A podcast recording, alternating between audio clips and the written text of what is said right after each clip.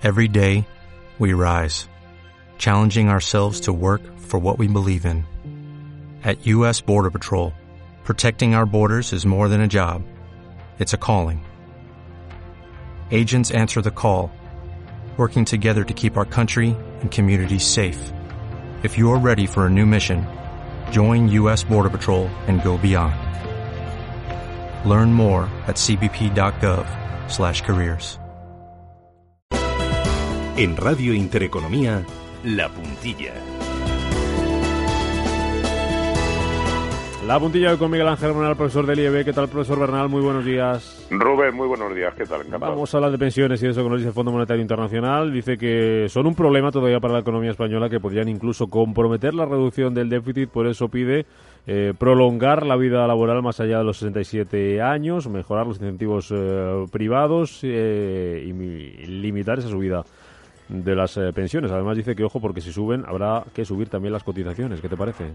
Pues eh, bueno, pues eh, viene a decir lo que yo creo que desde hace mucho tiempo muchas personas también decimos, ¿no? Tenemos un problema con, con las pensiones.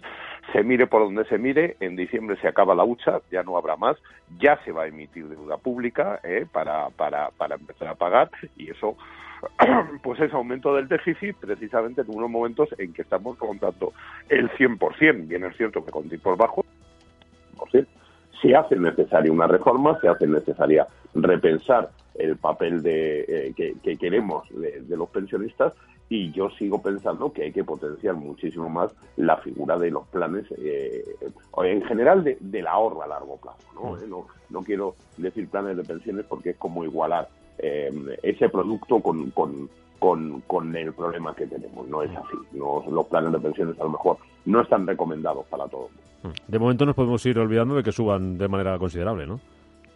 Sí, sí, vamos, eh, no podemos olvidar.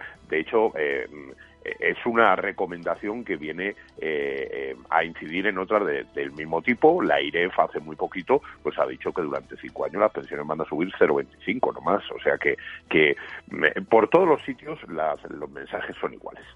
Mm, y lo de la primera riesgo, buena noticia, ¿no? La tenemos ahí eh, muy distante de la italiana, que es la que, con la que siempre nos comparan. Ayer de los 100 puntos básicos. ¿El principal motivo por el que baja cuál es? Bueno, vamos a ver, eh, la economía europea comienza a dar buenas señales, estamos a la espera de que eh, mañana jueves eh, salga, perdón, el jueves salga Draghi, ¿no? Eh, sí, efectivamente, ¿no? Eh, ya me había ido yo de ella. Entonces, pues, eh, bueno, pues lo que está viendo también el propio euro, que estamos viendo que se va a 1.15, estamos viendo que en Estados Unidos esa política de Donald Trump que quería, bueno, pues infraestructuras, etcétera, está teniendo muchos problemas. El Obamacare, por ejemplo, la caída, bueno, pues de, esa sustitución de ese programa y eso está impulsando muchísimo, pues, todo lo que es la, la economía europea, todo lo que es la llegada de dinero.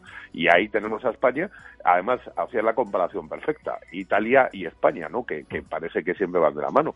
En, en unos momentos los italianos estuvieron muchísimo mejor, pero la realidad de los bancos italianos, la propia realidad de la economía italiana hace que en estos momentos la española está jugando bastante mejor en masas. Profesor Bernal, un placer como siempre, gracias.